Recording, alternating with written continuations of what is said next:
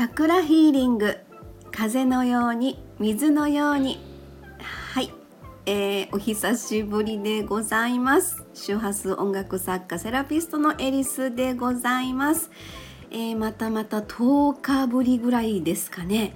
えー、今は兵庫県の自宅の方から収録しておりますけれども、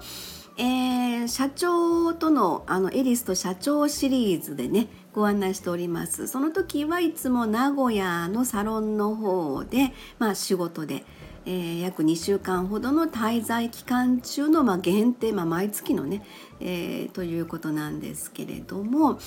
え、さてさてですねちょっと今朝の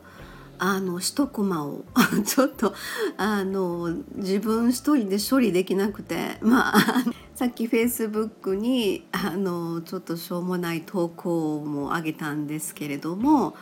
あのその 説明しちゃうところ面白くないんですけどね、まあ、朝の出来事はというとですね実はあの私成人した息子がおりましてで今日月曜日なんですが朝ね駅まで車でまあ、息子を送って行ったんですよ。で月曜日なんで車の状況もちょっと多い感じだったんですけどもその多い車の中でやっぱりねバイクっていうのがすごく目に入るんですよね。車であの渋滞してる中でバイクがあの1台あるととってもなんか目に入ってくる。あ大丈夫かな？危険かな？ってバイクを避けれるかな？みたいなそんな感じのことがあってパッとバイクが目に入ったんですよね。まあその午前中の、まあ、朝の早い時間帯です。その時に、えー、まあおそらく通勤で駅まで行かれるんでしょう。え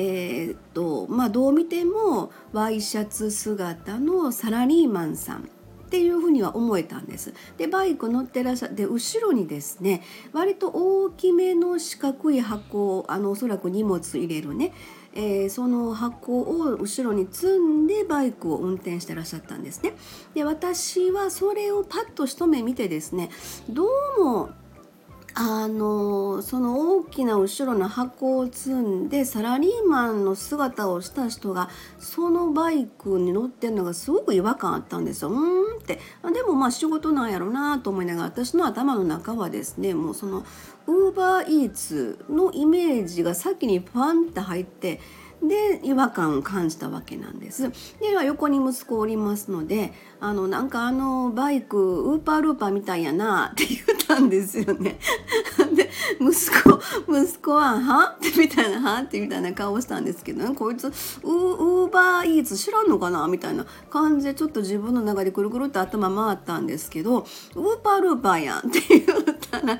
あの息子がもしかしてウーバーイーツのことって言ってそれで私正気に帰りましてもうそっからです。涙流すはもうもうえらい和訳ちゃんの状態で駅まで到着しまして。でもうその中で大爆笑でずっと涙流しながら駅到着。で息子に「行ってらっしゃい」みたいな感じでねやった。そんな朝の一幕でございましたけれども。まあ本当に自分の頭の中はもうウーバーイーツなんですよ。だけど口からはウーパールーパーって言ってるみたいだったんです。でそれを息子から指摘されてもう頭の中あのウーパールーパーのバイクがねもうあのビュンビュン走ってるのしか 頭の中でバーって出てきてまたそれで笑いをこらえて帰り息子駅で降ろしてその帰り家まで帰ってくるのにもうまだ涙が止まらなくっても大変な朝午前中ね。